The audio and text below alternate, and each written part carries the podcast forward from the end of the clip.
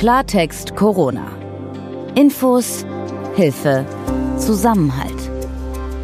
Ein Podcast von gesundheithören.de und der Apothekenumschau. Einen schönen guten Tag. Testen, testen, testen, das scheint das Gebot der Stunde zu sein.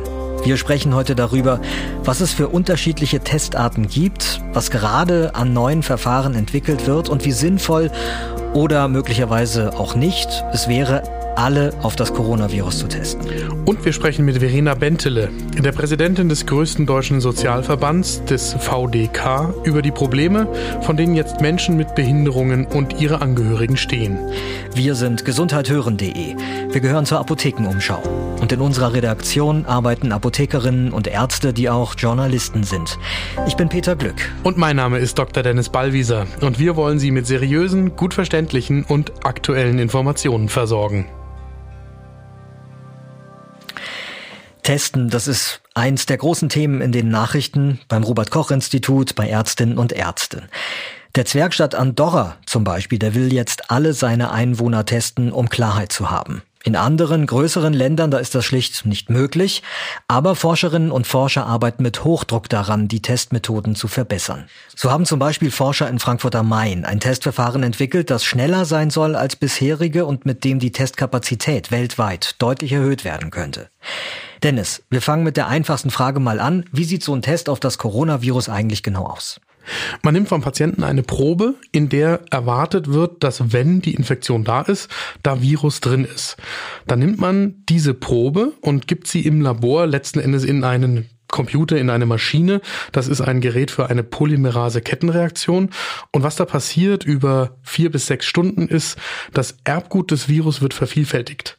Und dann sucht man mit zu diesem Erbgut passenden Gegenstücken nach dem Virusgenom.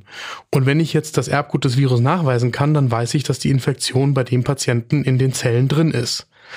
Und dann habe ich das positive Testergebnis. Wenn ich sie nicht nachweisen kann, dann wissen wir mittlerweile auch, dann ist das Virus tatsächlich nicht da. Das heißt dann immer noch nicht, dass nicht doch eine Infektion vorliegen kann, aber es heißt, dass in dem Abstrich zu dem Zeitpunkt kein Virus drin ist. Wie wird denn momentan in Deutschland getestet? Also wenn ich zum Beispiel Symptome entwickle und glaube, das könnte eine Corona-Erkrankung sein, was mache ich dann? Wo melde ich mich? Wo muss ich hin?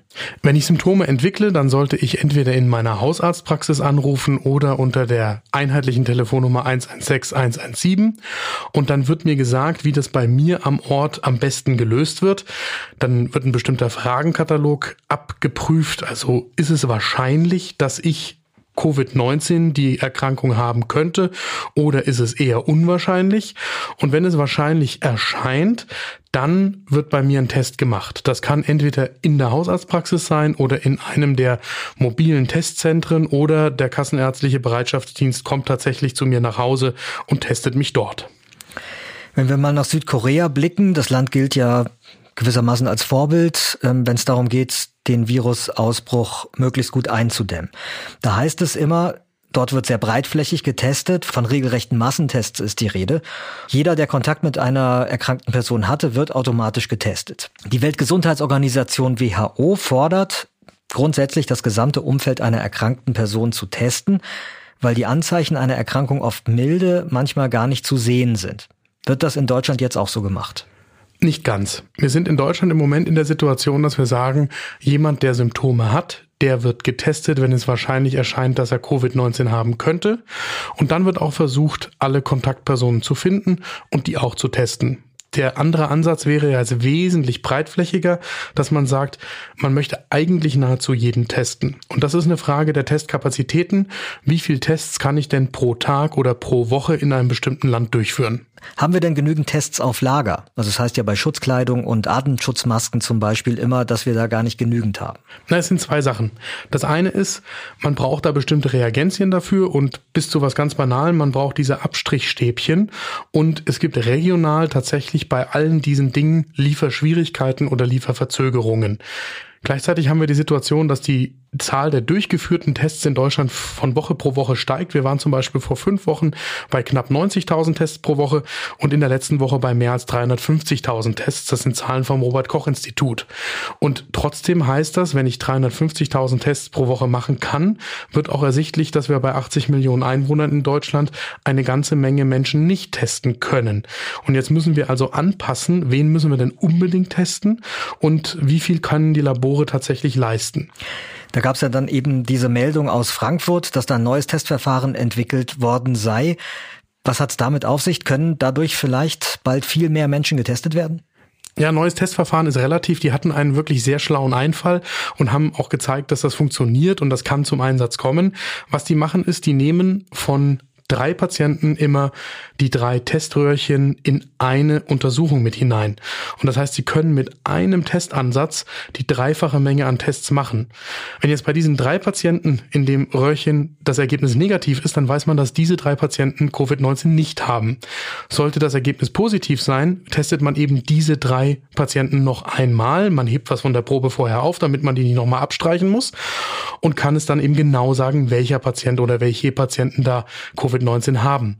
Und damit kann ich natürlich deutlich mehr Zeit gewinnen und ich kann im ersten Anlauf schon dreimal so viele Proben testen. Also es ist kein neues Testverfahren, aber es ist eine Abkürzung. Ist eine Abkürzung und eine sehr charmante, finde ich. Was ich auch hin und wieder gehört habe, ist jetzt das Wort Selbsttest. Damit könnten Menschen sich zu Hause selbst testen. Was hat es damit genau auf sich? Meistens meint der Selbsttest im Moment, dass ich bei mir als Patient selber den Tupfer hinten an die Rachenhinterwand bringe, um den Abstrich zu machen und das nicht äh, eine medizinische Fachangestellte oder ein Arzt oder eine Ärztin macht. Das hat im Moment ja auch was damit zu tun, dass Schutzausrüstung wie zum Beispiel Kittel und Masken auch für Klinik- oder Praxispersonal Mangelware ist.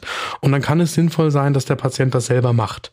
Wichtig dafür ist dann aber, dass das wirklich unter Anleitung von Fachpersonal passiert, damit ich sicher bin, dass die Probe auch daher kommt, wo das Virus nachweisbar wäre. Denn man muss ganz klar sagen, wenn ich jetzt hier nur in die Mundschleimhaut reingehe, da wo meine Zähne sind vorne, dann habe ich immer ein negatives Ergebnis, weil das Virus da nicht sitzt. Und die andere Frage, die da noch dazu kommt, aber das hat jetzt nichts mit dem Selbsttest zu tun, ist, zu welchem Zeitpunkt mache ich denn den Abstrich an welcher Stelle? Am Anfang der Infektion habe ich an der Rachenhinterwand das Virus. Gegen Ende, also in der zweiten Woche von Covid-19, ist dann eher zu erwarten, dass ich es nur noch in der Lunge oder später dann auch nur noch im Stuhl nachweisen kann. Außerdem ist auch von einem Antikörpertest immer wieder die Rede. Der soll Aufschluss darüber geben, ob man gegen das Coronavirus bereits immun ist, möglicherweise. Wie stelle ich mir diesen Test vor? Ist das auch ein Rachenabstrich? Nein, da wird das Blut untersucht. Und äh, diesen Test gibt es noch nicht flächendeckend und auch der ist eigentlich noch in der Erprobung, weil wir noch nicht sicher wissen, ob die Antikörperteste, die gerade ausprobiert werden, die Zuverlässigkeit haben, die wir dann brauchen. Also wir müssen ja wissen, wenn ich einen Antikörpertest mache und es ist kein Antikörper da, dass dann auch verlässlich kein Antikörper im Blut des Patienten ist. Und umgekehrt, wenn der positiv angezeigt wird, muss er auch tatsächlich da sein. Da sind wir noch nicht. Wenn die Tests dann da sind, wird eine Blutprobe genommen, die wird im Labor auf Antikörper gegen das Virus untersucht und wenn die drin sind, dann bin ich immun. Neben den Tests wollen wir uns heute noch mit einem weiteren Thema ausführlich beschäftigen, beziehungsweise Besser gesagt mit der Situation von knapp 13 Millionen Menschen bei uns. So viele Menschen mit Beeinträchtigungen leben nämlich in Deutschland und sie sind durch die Corona-Krise teils mit besonderen Problemen konfrontiert. Viele von ihnen gehören zur Risikogruppe, weil sie an Vorerkrankungen leiden oder immungeschwächt sind. Behindertenwerkstätten wurden geschlossen und stehen wie so viele andere Betriebe kurz vor dem finanziellen Aus. Und Vertreterinnen und Vertreter von Fachverbänden befürchten, dass bestehende Problemlagen für Menschen mit Behinderung durch die Corona-Krise noch verschärft werden. So haben zum Beispiel Menschen mit kognitiven Einschränkungen schon unter normalen Umständen oft Schwierigkeiten, in Kliniken aufgenommen zu werden, weil häufig davon ausgegangen wird, dass sich in den Wohneinrichtungen genügend Pflegefachkräfte um die Menschen kümmern können. Wir sprechen heute mit Verena Bentele, Präsidentin des größten deutschen Sozialverbands VDK, über die Probleme, vor die Menschen mit Beeinträchtigungen gestellt sind und fragen sie, welche Hilfsmaßnahmen es gegebenenfalls braucht. Verena Bentele war von Januar 2014 bis Mai 2018 die Beauftragte der Bundesregierung für die Belange von Menschen mit Behinderungen. Frau Bentele, ich grüße Sie. Hallo, guten Tag. Wenn man ein wenig nachrecherchiert, dann kommt es einem so vor, als hätte die Corona-Krisenpolitik Menschen mit Beeinträchtigungen nicht so wirklich im Blick. Man hört zumindest wenig über diese Gruppe. Empfinden Sie das auch so? Ja, ich bin der Überzeugung, dass für viele Menschen die derzeitige Situation eine große Herausforderung ist und Menschen mit Behinderungen sind natürlich auch eine Gruppe, auf die das besonders zutrifft. In Deutschland haben wir Riesenprobleme. Wir haben zu wenig Intensivbetten in Krankenhäusern. Wir haben fehlende Pflegekräfte, gerade weil auch ausländische Pflegekräfte nicht mehr einreisen dürfen. All das sind große Probleme und da fallen die Menschen mit Behinderungen oft so ein bisschen hinten runter, obwohl ja die Probleme auch vielfältig sind. Äh, Pflegekräfte fehlen teils in Einrichtungen, weil sie selbst erkrankt sind. Menschen mit Behinderungen, vor allem mit kognitiven Beeinträchtigungen, haben auch vielleicht zu wenig Informationen die für sie verständlich aufbereitet sind. Also da ist schon noch viel zu tun. Lassen Sie uns auf die Pflege gerne ein bisschen genauer eingehen. Es wird berichtet, dass viele Pflegebedürftige, die zu Hause leben, also nicht in Einrichtungen, dass da die mobilen Pflegedienste teilweise nicht mehr kommen, dass die Menschen dort nicht mehr gut versorgt werden können. Haben Sie da auch Informationen? Können Sie das bestätigen? Also wir haben Informationen darüber, dass äh, tatsächlich für den einen oder die andere das ein Problem ist, wenn die Assistenzkräfte, zum Beispiel auch von Menschen mit Behinderungen oder die Pflegekräfte nicht mehr kommen können. Und ein großer Problempunkt ist hier sicherlich, dass eben Schutzkleidung fehlt und Desinfektionsmittel fehlen. Das ist natürlich für viele wirklich eine große Beeinträchtigung, ähm, zumal für Menschen mit Behinderungen und deren Unterstützungspersonen es hier eben auch nicht verbesserte Möglichkeiten gibt, ähm, auch an ähm, Equipment ranzukommen. Und natürlich wird es dann ein Riesenproblem werden, wenn eben zum Beispiel die Pflegekräfte aus dem Ausland fehlen oder wenn die Pflegekräfte, die hier in Deutschland sind, eben wie gesagt selbst in Quarantäne sind oder die Menschen mit Behinderungen an Corona erkrankt sind und dann eben auch der Pflegedienst sagt, das können wir einfach nicht mehr machen, weil sie dann unsere Mitarbeiter anstecken. Und dafür fehlen tatsächlich auch noch Möglichkeiten, ähm, die Menschen dann trotzdem gut zu versorgen. Gibt es da denn bestimmte neue Regelungen seit dem Ausbruch des Virus? Weil klar, gerade in der äh, Pflege lassen sich die derzeitigen Abstandsregeln ja kaum einhalten. Im neuen Covid-19 -Krankenhausentlastungsgesetz gibt es Sonderregelungen zur Entlastung, zum Beispiel für Pflegeeinrichtungen. Das sind aber zum Beispiel die Einrichtungen nach dem SGB XII für Menschen mit Behinderungen nicht abgedeckt. Also hier gibt es noch keine besonderen Ausgleichsregelungen, was wir eben auch sehr bemängeln. Und das muss sicherlich nachjustiert werden. Da braucht es wirklich eine politische Behebung dieses Missstands, weil gerade auch in diesen Einrichtungen fehlt es eben an Schutzkleidung, fehlt es an ähm, einer Abdeckung von Mehrkosten, wenn eben Personal fehlt und neues Personal äh, beispielsweise angeworben, eingestellt werden muss. Ähm, oder wenn eben auch Menschen mit Behinderungen vielleicht auch einfach individuell betreut werden müssen, weil sie eben ähm, Corona infiziert sind. Dafür braucht es auf jeden Fall Regelungen. Blicken wir mal auf Menschen, insbesondere Kinder mit psychischen Beeinträchtigungen. Die benötigen ja häufig eine regelmäßige Tagesstruktur, angemessene Beschäftigungsmöglichkeiten und auch die Möglichkeit, sich körperlich zu bewegen, vielleicht noch ein bisschen mehr alles als, als andere. Wie lässt sich das in der derzeitigen Situation realisieren? Haben Sie da Tipps? Also ganz wichtig ist für mich wirklich immer noch auch als ehemalige Leistungssportlerin das Thema Bewegung.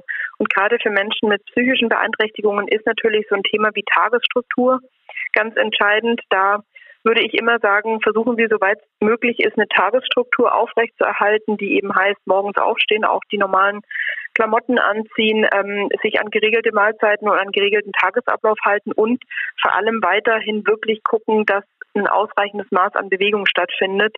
Und das geht ja auch tatsächlich trotz der Bestimmungen. Also man kann ja immer noch mit Personen, die im gleichen Haushalt leben, rausgehen. Man kann spazieren gehen, joggen gehen, sich an der frischen Luft aufhalten, jetzt wo es sonnig ist, auch mal die Sonne genießen. Das ist für mich schon immer noch ganz wichtig ähm, für die Stärkung des Immunsystems, aber auch für den, äh, ja, um einfach wirklich auch so die, die physische Auslastung zu garantieren. Und da sagen ja auch Wissenschaftler einhellig, dass dagegen überhaupt nichts spricht und dass es im Gegenteil eine gute Unterstützung ist, auch in der jetzigen Situation für die Physis und die Psyche.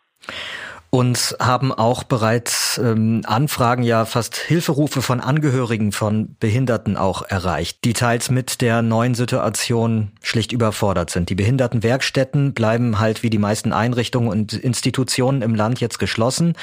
Die Verhaltensregeln sind anders, nichts mehr ist schlicht, wie es vor drei Wochen war. Wie kann man Menschen mit geistiger Behinderung beispielsweise die Lage erklären? Also gut, es gibt Informationsseiten beispielsweise auch, die mit leichter Sprache gestaltet sind, auch zum Beispiel vom Gesundheitsministerium. Aber ansonsten klar ähm, sind sicherlich auch die Angehörigen oder die Einrichtungsträger gefragt, hier für die Menschen ähm, Erklärungen parat zu haben. Aber es ist tatsächlich nicht ganz einfach, weil ähm, das für uns alle ja eine nicht greifbare Situation ist. Wenn uns selber nichts fehlt, wenn wir gesund und fit sind, dann sehen natürlich viele von uns die Gefahr, Theoretisch auf jeden Fall, aber ganz praktisch denken wir natürlich erstmal darüber nach, wie wir unser Leben weitergestalten können, wie wir arbeiten können und lösen erst die praktischen Probleme, was ja auch total psychologisch gesehen sehr sinnvoll ist.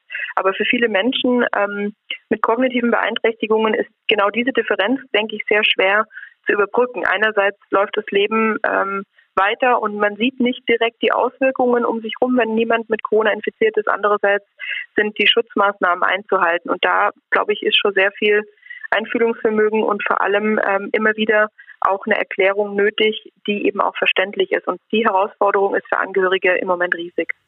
Angehörige, die jetzt verstärkt zu Hause sich um äh, Pflegebedürftige auch kümmern müssen.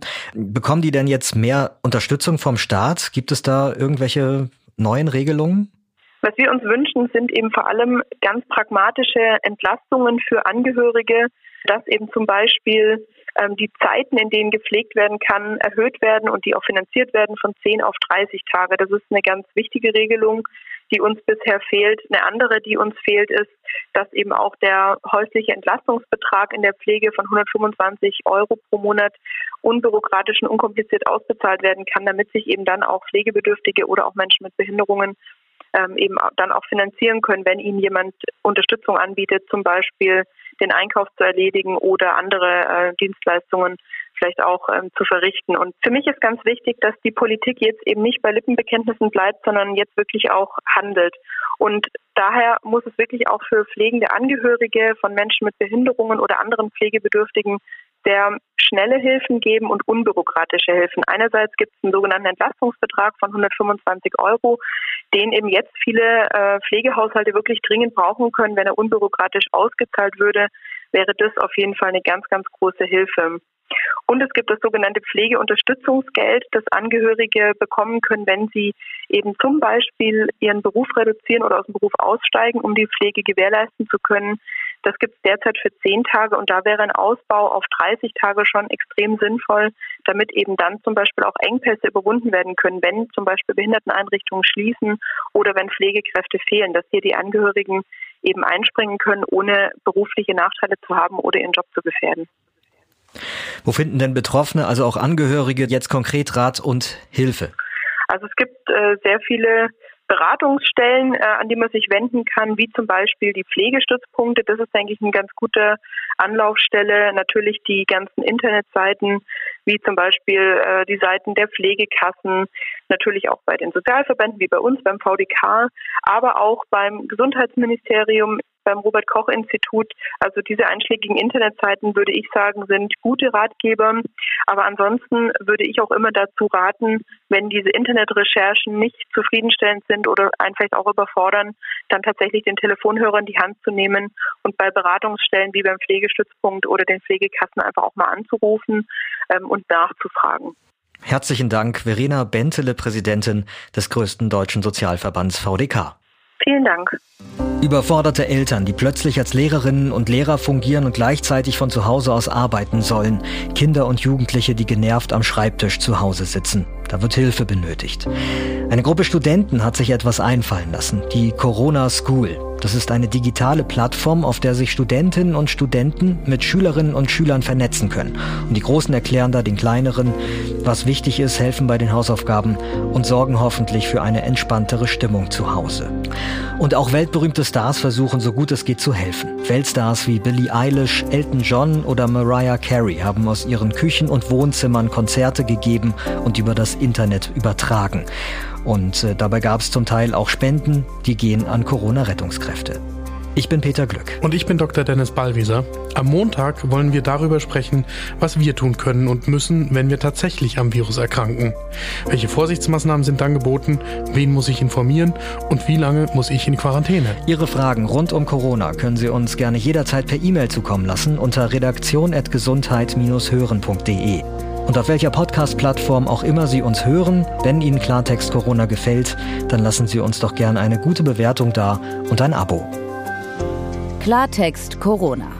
Ein Podcast von gesundheithören.de